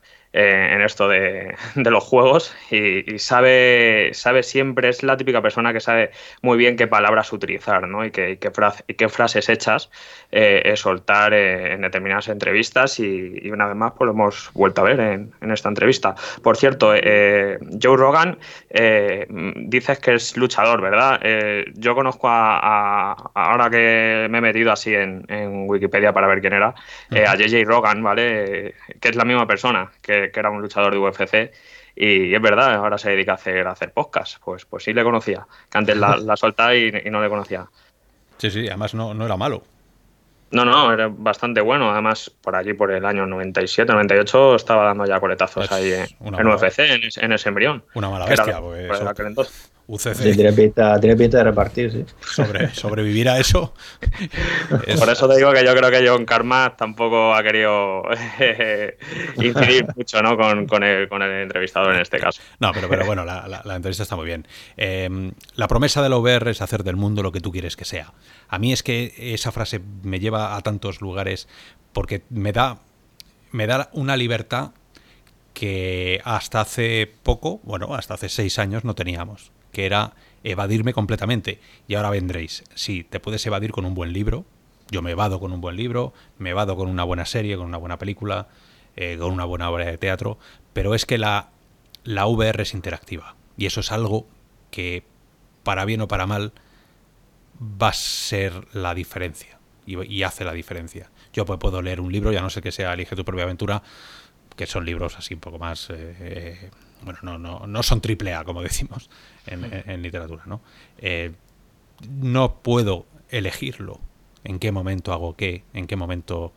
Entonces, bueno, él decía, Carmack decía que, que si eres rico, pues seguramente todo lo que esté a tu alrededor sea un poco de la manera que tú quieres. Porque si tienes pasta, pues claro, si yo tuviera pasta infinita, mm, no, quizá no necesitaría la realidad virtual para tener mi home cinema, para tener eh, mm, pues esto, mi, coche de carreras, que estoy jugando otra vez a, Ali Racing, y ahora, ahora os haré una preguntilla de eso.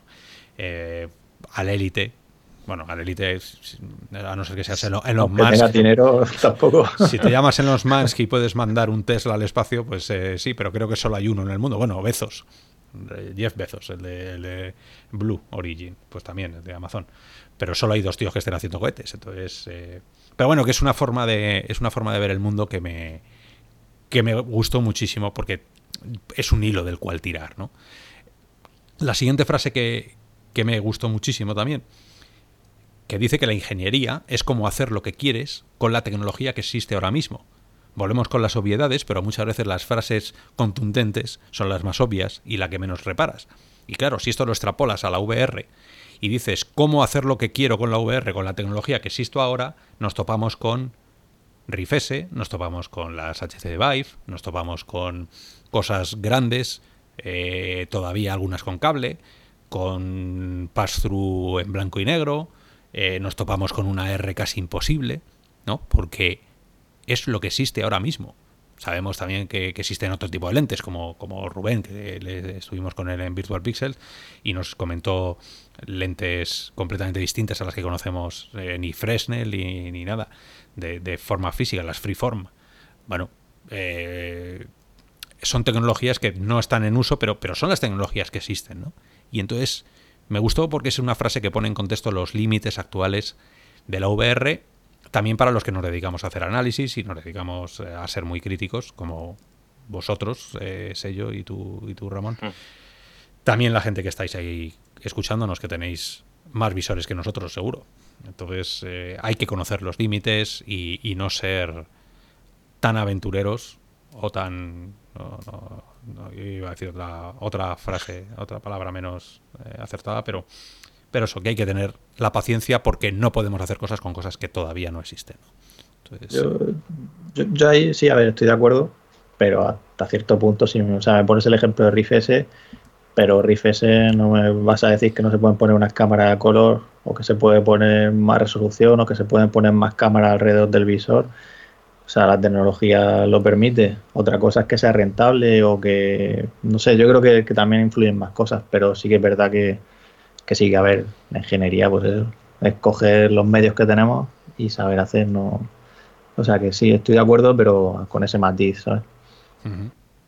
Sí, es una manera de, de, poner los pies en el suelo un poco, ¿no?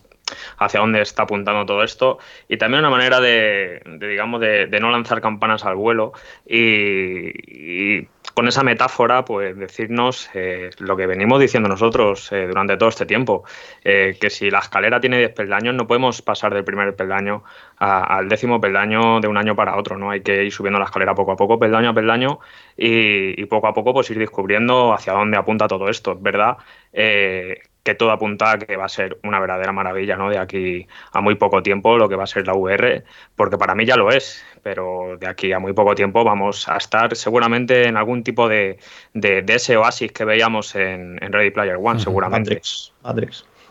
Matrix o, o que lo hablaba el otro día. Eh, Matrix, Matrix 4, ¿eh? Que eso también eso tiene un miedo, eso me da. Es, es, como cuando, cuando volví a ver a Harrison Ford, a Han Solo. Que hay.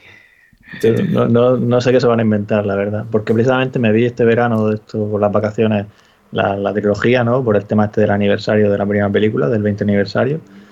Y, y, me, y luego cuando vi la noticia de Matrix 4 dije, cómo, ¿no? O sea, ¿qué van a hacer, no?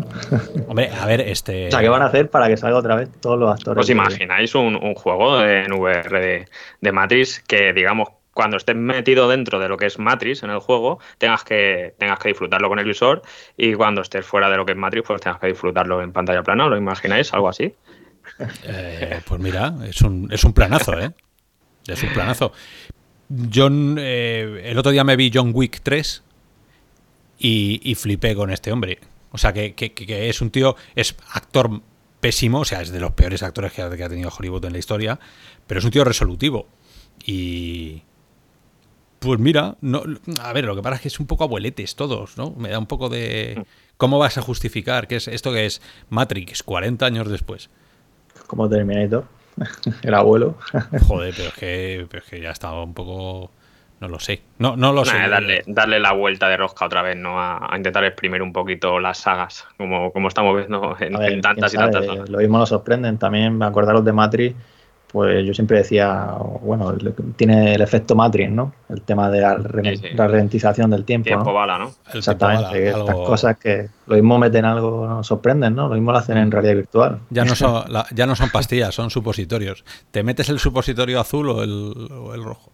Bueno, yo qué sé, eso tengo ganas, más que ganas, curiosidad, porque tantas partes, de verdad, es que yo vuelvo a escuchar, vuelvo a ver en, a, Han, a Han Solo, Harrison Ford, intentando subir las escaleras ahí que le dolía todos los huesos del cuerpo en la última de Star Wars y se me quitan las ganas, la verdad. Pero bueno, es, eh, algo personal. Eh, otra cosa que dijo, esto más, más que una frase es un espíritu, que me llamó muchísimo, muchísimo la atención porque no tiene ningún sentido que este hombre diga esto estando en la empresa en la que está. Dice, y dijo, más o menos lo, he transcrito, ¿eh? no es, no es, o sea, no, no es eh, fiel, fiel al original porque estaba tomando nota según lo escuchaba, pero decía, me alegra haber hecho público el código de Doom cuando lo hice y que ahora se pueda jugar en cualquier lado. Porque la gente consiguió hackear lo que teníamos nosotros al principio. Les gustaba tanto que consiguieron hacerlo y dijo, mira, con Doom y con Quake hicimos lo que teníamos que hacer, ¿no? Que era sacar el código. O sea, todo el mundo ahora mismo puede coger el código libre de Doom y tocarlo, hacer lo que quiera. Por eso la gente lo puede portar y jugar hasta en la lavadora. Porque está el código disponible. Esto no es un hack, no has tenido que hacer ingeniería inversa. Eh, y Quake exactamente lo mismo. Él dice, cuando cada vez que salga un juego que cambie el paradigma de todo, que sea tan salto de calidad o que proponga cosas tan nuevas, debería ser código abierto cuando se, cuando se saque la segunda generación. Él no es tonto. O sea, él sabe que tiene que ganar dinero. Pero una vez que sacas, tú sacas Quake. Cuando sacaron Quake 2, abrió Quake. Cuando sacó Doom 2, abrió Doom. Y la gente pudo acceder para aprender, para, para hacer lo que quisiera. Entonces, claro, esto que es una filosofía mm, casi, no voy a decir comunista, pero es, es una filosofía que, que, raspa. Muy Linux. Claro, es una filosofía de código abierto que raspa por todos lados cuando hablas de marketing y hablas de, grandes empresas.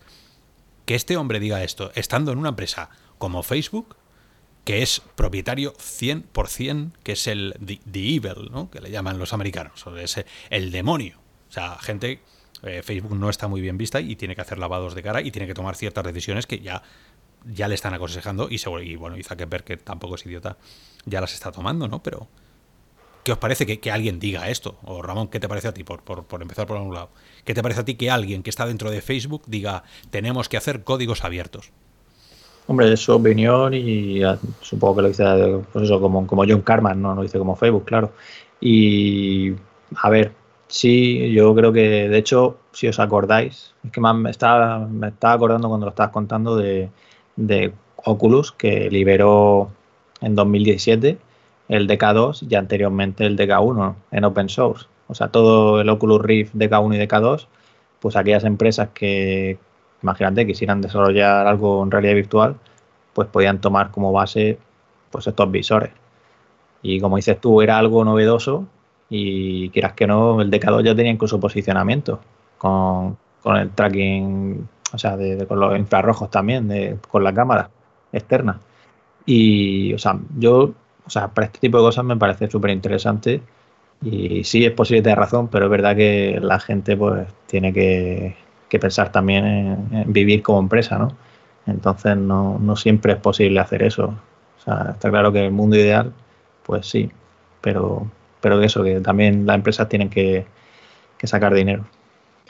A mí me parece una idea muy romántica, eh, pues de una realidad que, no existe, ¿no? Por desgracia, en el mundo que vivimos, eh, un mundo de aquí ahora, un mundo de, consumismo puro y duro, y, sobre todo, la verdad que sí que llama la atención, pues que lo diga, que lo diga este hombre, ¿no? El innombrable, ¿no? Como, como le llamamos, eh, sobre todo con la, sombra de la gran F de Facebook, que es la calidad de comer, que sabemos que si alguna vez de nuevo vuelve a hacer algo como vimos en Doom, ¿no? una, verdadera obra de arte de optimización, que, lo pongan en código abierto, pues lo veo súper, súper...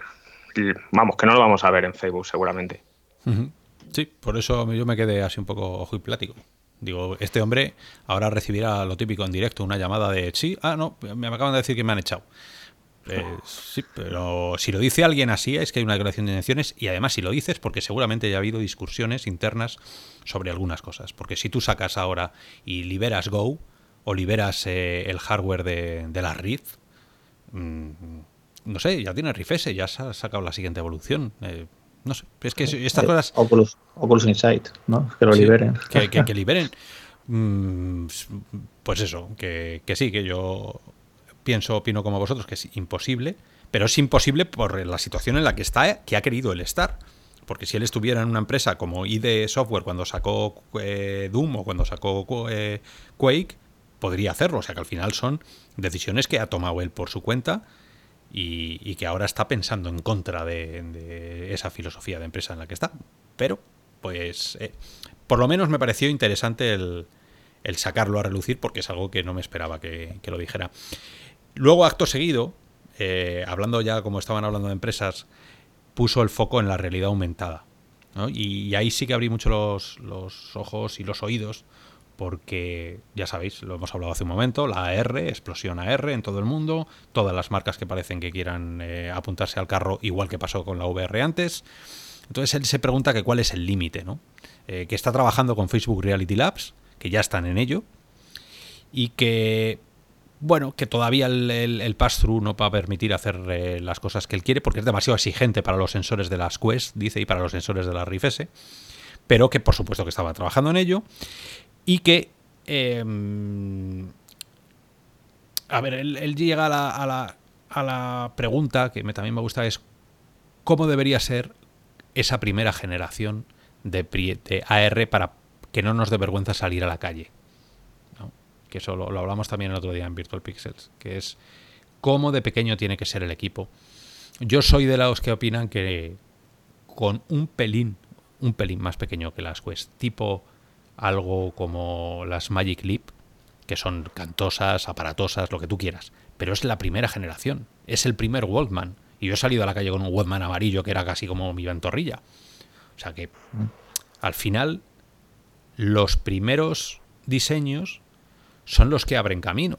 Y el primer diseño de las, de las DK1, de las DK2, pues, eh, imaginaros luego con la Rift, tres cámaras USBs y las teníamos en las habitaciones y las seguimos teniendo. Entonces, vosotros os veríais saliendo con una R, y cuando digo AR, con todas las de la ley. O sea, perdona, digo con un equipo híbrido, VR, AR, que en un momento dado tú puedas darle un botón y decidir que estás en VR, con otro lado, gracias al pass-through, poder ver lo que está ocurriendo fuera. La gente se, para, eh, se pensaría dos veces el tocarte las narices, porque yo estoy muy cansado ya de ponerme las gafas y que te venga el típico y te toca así en las costillas. y ah, coño, que, sí, que, vale, que es muy gracioso, pero déjame en paz porque estoy yo mis cosas. Si, si a ese tío que te viene a hacer, y tú le pegas un manotazo y se queda y dices, ostras, que me puedes ver, sí. De repente ya todo el mundo iría a su bola. ¿Creéis que podemos llegar a un punto que hay que miniaturizar todo como en View? ¿O podemos sacar algo, en Real, perdona, o podemos sacar algo un pelín más pequeño que cueste ya lanzarnos a la calle? Yo creo que para, digamos, para un mercado masivo, eh, contra, contra más estético sea el producto, eh, más entra por los ojos a la hora de, de, pues, portarlo por la calle o llevarlo puesto, ¿no? Eh, es, es, como todo, vivimos en un mundo donde la imagen eh, cada vez más está muy, muy, muy valorada, ¿no? Lo, estamos viendo cada vez que subes una foto a Instagram, a, Twitter, a Facebook, que la gente se mata por un me gusta. Imaginaros eh, en, este, en, un hipotético caso de, ir con, un cacharro grande en la cabeza y, tener, pues eso, esa, esa, ese, rechazo, ¿no? Por parte de, de, la comunidad en general, ¿no? De, la, de, la, gente normal por la calle. tú crees este que es, un bicho, es un bicho rara. Eh, hoy por hoy sí y sobre todo con los equipos que, estamos viendo.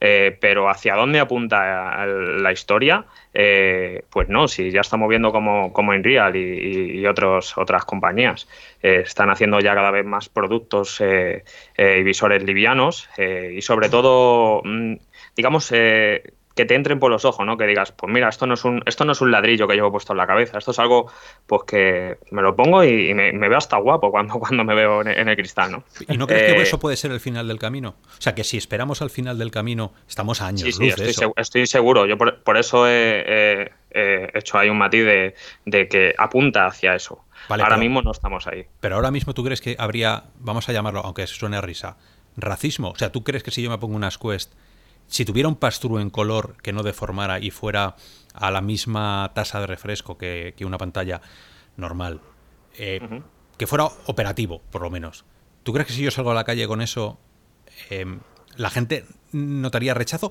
Al principio seguramente se reirían, luego tendrían interés. Crearíamos un interés. ¿Qué está pasando ahí dentro para que este tío se ponga eso con lo que puede llegar a pesar? Mm, pero luego, al final se convertiría en, en un cacharro más, ¿no? Que, que, sí, lo tiene uno de cada mil, pero luego serán tres de cada mil. Luego podrían ser cien de cada mil. Sí, o sea que... sí, eh, sí, no, sí, no. O sea, yo sí, porque de hecho eh, lo, he hecho, ¿no? Me he bajado mi, mi, visor cuando, cuando tuve las miras solo o, las Go ahora que las tengo eh, y, las pruebo por la calle sin ningún tipo de problema. Me da exactamente igual lo que opine uno o otra persona.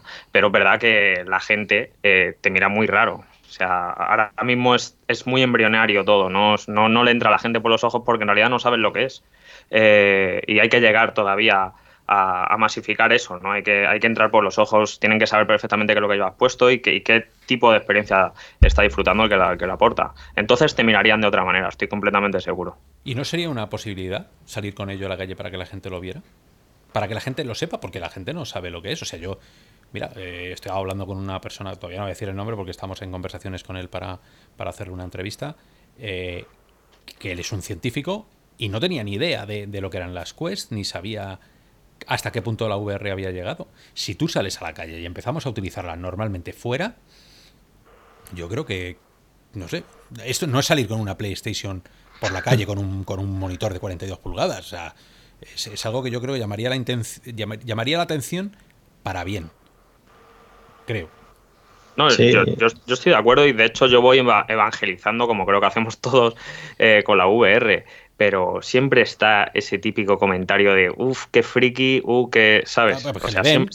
siempre, no, no, sí, sí, sí, yo estoy completamente de acuerdo, pero yo tengo, digamos, eh, un callo muy grande que, recorre todo mi cuerpo, ¿no? Pero, eh, y soy más inmune, pero comprendo perfectamente a gente que no sea tan inmune a ese tipo de comentarios, y en ese, en ese caso, pues sería un tipo de racismo, como bien decías, un mm. racismo tecnológico, ¿no? En este sentido.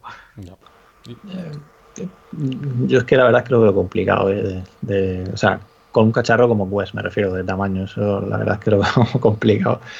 Eh, pero algo como en Real, que ya es real, va, a dar redundancia. Pero es imposible, eh, es imposible, hombre.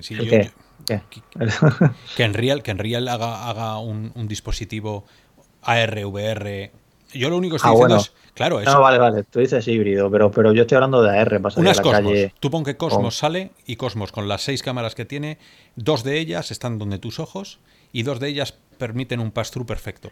Tipo A ver, si, si, es para llevártelo a una zona, por ejemplo, que te vas a una pista de algo, de, de No, hablo del metro. Hablo de estar con ellas. Ahí no lo veo. Cinco horas. ¿qué, utilidad tiene? O sea, quiero decir. No, o sea, dime, o sea, que lo veo el otro, por, por ejemplo, evita jugar en espacio abierto, como ya está haciendo mucha gente con Quest, ¿no? Pero, pero yo irme con, con, O sea, es que primero, ¿para qué usaría la realidad aumentada? Voy a llevar un cacharro en la cabeza que no veo nada para Google Maps? O sea, ¿qué utilidad tiene? Pues no, solo, no solo Google Maps. ¿Y, si pudieras quitarte el teléfono entero? ¿Y si todo tu teléfono estuviera flotando en pequeñas pantallas alrededor tuyo, dentro ya del visor? Y que tú con un botón pudieras cambiar el tipo de, el tipo de transparencia, el tipo de inmersión que quieres dentro del VR y salirte o, crear una capa completa. Empezar a poner eh, skins ¿no? a tu alrededor. Y, digo cosas que, más o menos son posibles, porque aquí lo, único imposible ahora mismo es 10 eh, horas de batería, a no sé que lleves un cinturón de baterías, pero que incluso eso podría ser discutible si, si, si, sería conveniente o no. O sea, yo eh, estoy intentando buscarlo, como bien dices tú, ¿para qué lo utilizarías? Bueno, pues para, para tener superpoderes, para ser un superhumano, cosas que no puedo hacer, pues como dice Karma que en la entrevista, en un momento dado, hacer un zoom yo voy andando por la calle. Pero, pero es que eso lo, podrías hacer con las de Enreal, con ese tamaño, son, son redimentadas. Es que al final las de Enreal son como un HoloLens 2 más reducido. de hecho, yo me, meto en el metro, me meto en el metro y, quiero darle un botón y olvidarme que estoy en el metro. Quiero estar en una jungla, quiero estar en la playa. Ya, ya, pero si, si lo piensas tú con un visor de ahora, también puedes llegar a ver, también depende de cómo se te pega la cara, pero siempre puedes ver el mundo real por abajo o por los lados, ¿no? pues con este tipo de gafas también sé yo que hay fabricantes que están haciendo pues como unas tapas que te oscurecen para que no veas, me, entiendes, ¿no? Para que no veas el mundo real, ¿no? Y bueno, no sé yo si eso se... no me acuerdo ahora mismo si en Real lo tenía en mente esto, no, no recuerdo, pero pero que es una opción también, ¿no? Que imagínate que, de pronto se polarice de una manera que, no veas, ¿sabes? Pero es que eso yo para salir a la calle tendría que ser como una gafas de sol por el tema de la comodidad y tal. O sea, si ya me soy bastante yo peleagudo con la ergonomía para estar en casa con eso, como voy a ir yo con el, con el visor todo el día por ahí, ¿sabes? Bueno, es, es, eh, es un tema, tema, de conversación que yo creo que eh, podría seguir muchísimo más y a mí yo lo que estoy encantado es que... No, sin duda... Todo lo que él dice es... Eh, permite la reflexión, ¿no? Por, ir terminando, hay mil millones de cosas de las que podríamos hablar, pero claro, esto se puede ir a las cuatro horas y no es no es vamos, no es ni necesario. Entonces, eh, él habla de una cosa que también me ha llamado la atención últimamente, porque, y esto es algo también personal eh, mío, en este caso, que estoy, he vuelto a jugar a e-Racing, me he comprado un volante, un Trustmaster, y me voy a correr la liga de este año en, en e-Racing, la de Lotus 49, que me encanta, los coches antiguos. Bueno, me he puesto a correr Hoy he corrido media hora y he acabado sudando como si hubiera ido al gimnasio. Eh, Carmack habla de Beat Saber y le llama ejercicio legítimo. Cuando dice el ejercicio legítimo, las palabras importan, quiere decir que lo está equiparando a ejercicio. Es un ejercicio verdadero, real.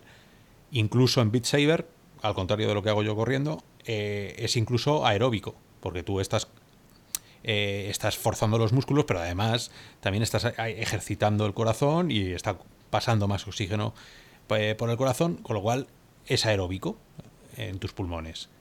¿Creéis vosotros que el ejercicio en la realidad virtual puede llegar a ser el futuro de los gimnasios en casa? ¿Puede hacer que la gente, puede ser uno de esos aspectos que la gente abrace para acoplar, para eh, adoptar la, la, VR de forma masiva, estando el vídeo por un lado, pero también esta parte que, no tiene especial eh, conocimiento la gente que se puede hacer? Yo te voy a dar una apreciación muy personal, ¿vale? Eh, yo me he tirado como unos 10 años boxeando, ¿vale? No a nivel profesional, pero sí a un nivel, digamos, amateur ya tirando a, pues eso, ya metido en, competiciones y, a nivel nacional. Eh, cuando probé Crit, ¿vale? Eh, dije, qué pena que no haya tenido yo Crit cuando empecé a boxear en esos primeros entrenamientos que no, que no terminabas de, pulir la técnica, los boxeadores eh, utilizamos una, palabra eh, para, calentar, bueno, el, sombrear, ¿no? Hacer sombra, que es, que es lanzar golpes para, para definir un poco la técnica. Eh, digo, yo lo pensaba, ¿no? Digo, qué pena no haber tenido este juego cuando empecé a boxear. Digo, porque hubiera perfeccionado muchísimo la técnica, porque en realidad cuando sombreas te tienes que imaginar que, que le estás pegando a alguien, pero en Creed estás pegando, a, aunque, aunque sea un personaje virtual, pero le estás pegando a, algo, ¿no? A alguien. Y, claro, claro que le veo muchísimo futuro en este sentido, eh, a nivel gimnasio de, en todos los niveles, eh, fitness, eh, en este caso boxeo, artes marciales, cardioboxing o cosas de este, de este estilo. Vamos, le veo muchísimo, muchísimo potencial y puede ser una manera también en el futuro de, de entrarle por los ojos a la gente la realidad virtual. Porque tú has llegado a sudar pero muchísimo. Con Creed, eh, o sea, una exageración. O sea, no te puedes hacer una idea eh, al nivel y agujetas, eh, al día siguiente de decir, madre mía, las agujetas que puedo llegar a tener. Que por supuesto eso con un ratón jugando en 2D no puedes. imposible, imposible. es, algo ahora inherente a la VR, que, eso es también, buscar cosas diferenciadoras también dentro de la VR. ¿Tú, Ramón, le has, le has dado algo como para acabar pegándote una ducha? Y no hablo de porno. no, no, la verdad es que soy un poquito más perro en ese sentido. Y lo, único que sigue jugando con el line controller, si te tiras rato, pues al final pues, te puedes cansar un poco los brazos, ¿no? Sobre todo yo que juego de pie. Pero no, pero sí que estoy totalmente de acuerdo. O sea, al final es que estás haciendo ejercicio e incluso si te agacha coge un objeto que... Y, como sabéis, han visto casos de, gente que, que ha perdido peso en plan de esto que ha estado tantos días, ¿no? Y luego siempre lo ha puesto ahí por Twitter y tal. Y ya se ha visto. Y, hay muchos casos de gimnasios también que están metiendo. Bueno, siempre salió una noticia y la gente decía el tema del sudor, ¿no? Que es verdad. Con los visores de ahora quizás es más complicado, aunque siempre hay maneras con las interfaces faciales. Pero incluso bicicletas de estas estáticas que no me acuerdo el nombre de la empresa ahora, pero que, tú te pones el visor, ¿no? Y en vez de estar ahí mirando al tío enfrente, o bueno, mm, o sea, pues te vas a un mundo virtual a donde quieras, ¿no? O sea, con tu bici, ¿no? O sea, y, el tema de, meter mecánicas de juegos ahí, ¿no? Al deporte, ¿no? Que sean adictivas y te, y te llamen a, practicarlo, ¿no? Porque a veces te puede dar pereza pues hacer deporte, pero a lo mejor si lo haces jugando al Beat Saber, pues oye, la cosa cambia, ¿no? No me digas tú un, Space eh, Pirate yo, yo ese fue el primer juego en el que dije, oye, que estoy cansado, pero cansado de verdad. O sea, que como si hubiera corrido un, dos o tres kilómetros. claro, no, no parar de moverte, hacerte la croqueta de, tal. Eh. bueno, es, es un... Bueno, y con Quest tiene que ser todavía más. Claro, por el suelo. con, Quest, es... La verdad que es una maravilla. Yo estoy esperando a ver si, si la siguiente... O, en, en qué momento van a poder lograr controlar la exposición de las cámaras, que sabéis que es la que lo que nos impide ahora mismo salir con las Quest a, a, la calle. Cuando hay sol, los cambios de sol-sombra, lo lleva fatal. Sabéis que tenéis que volver otra vez a hacer el, el Guardian. Una vez que corrijan eso, va a ser. O meter, meter otra tecnología como, como hacía Google con, con Tango, con que llevaba láser o algo así, creo recordar. lo que sea, ¿no? Pero que, que en el momento en el que pueda salir fuera, va, va decir vosotros que no os pondríais las gafas. Yo me voy a un centro, o sea, yo me voy a un campo de fútbol, me pongo las gafas y ya se puede reír de mí los 22 que estén jugando al fútbol. para, para eso sí lo veo, pero no lo veo para ir al metro, lo que te decía. haremos un podcast solo de, qué podemos hacer con la VR ahora mismo. Eh, y ya para terminar, el último tema que, me parecía muy también interesante, es rápido, pero que es, es de intenciones y es una de las preguntas que haremos en la CONET, sí o sí y es que el año pasado, cuando terminó la, la Conet, se hizo una demo, se jugó en multijugador al, al Death and 2, no sé si eran 15, 20 tíos a la vez, en el centro ese que hicieron, con los cubos tipo de Void, donde se mezcla la VR con eh, límites físicos, una caja la puedes tocar porque hay una caja real, pero dentro del juego esa caja tiene un skin en la que parece un barril o lo que o, la mesa esta del oeste.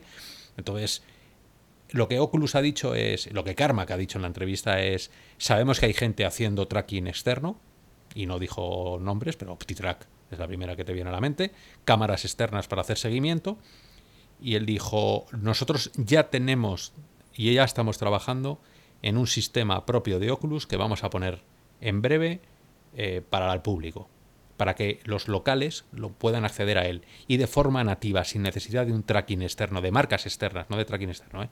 de terceros, con equipo de Oculus nativo, utilizar sistemas de multiplayer en location base, en, lugares.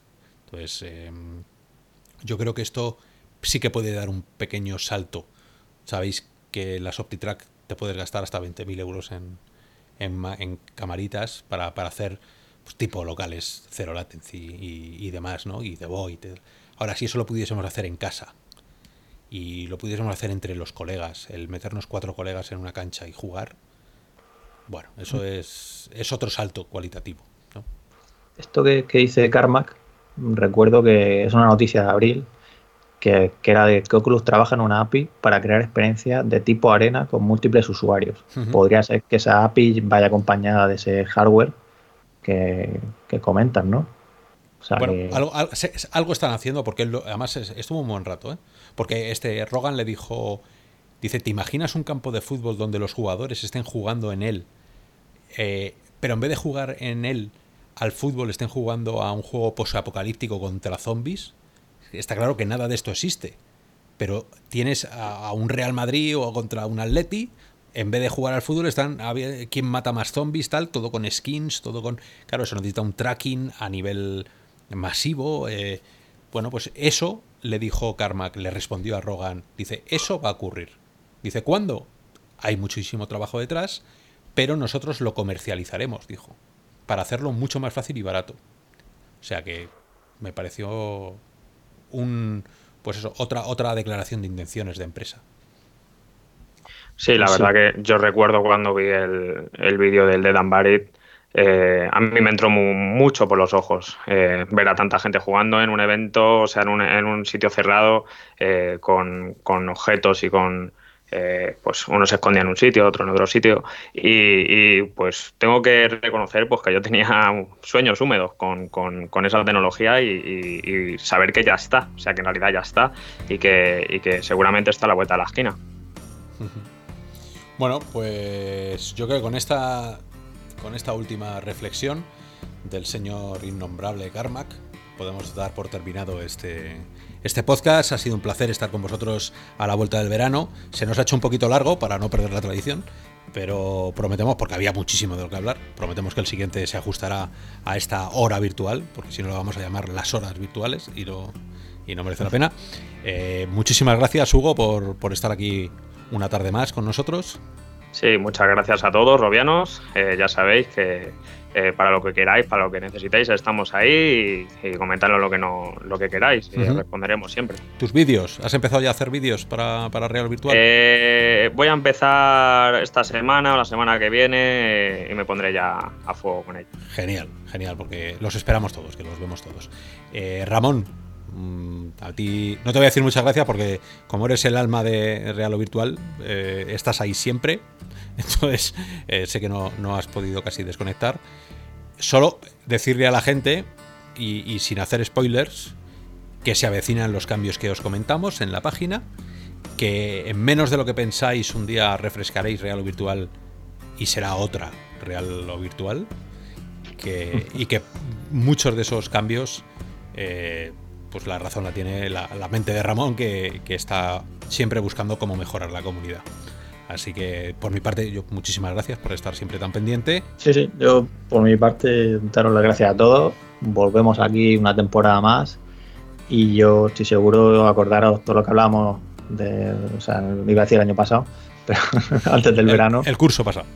Exactamente, de todo lo que ha ocurrido. Pues yo creo que este año va a ser muy grande también. Bueno, ya me sale el año, esta temporada. y nada, daros las gracias como sabéis, como ha dicho Oscar, pues llegarán esos cambios que espero que os gusten a todos. Y ya cuando, cuando estemos listos de anunciarlos, pues lo sabréis. Y nada, ya Oculus con este mes, Vive Cosmos seguramente también, no sabemos realmente, a ver qué queda la cosa. Así que nada, nos vemos en el próximo programa. Muchas gracias a todos y hasta la próxima. Efectivamente, nos vemos en la siguiente. Solo recordaros que tenéis un estupendo Patreon, que es lo que hace que carbure Real o Virtual realmente, lo que hace que esta comunidad pueda seguir funcionando de la manera que la conocemos, incluso, si pudiera ser, mejorarla con más contenido, más gente, más vídeos, más podcasts, pero todo eso depende de, todos nosotros como, como comunidad. Así que estáis invitados a participar del Patreon y conseguir que Real Virtual esta nueva temporada sea una temporada mucho mejor, si cabe, que la anterior. Nos vemos el jueves que viene en el próximo podcast. Robianos, un abrazo a todos. Hasta luego. Hasta luego.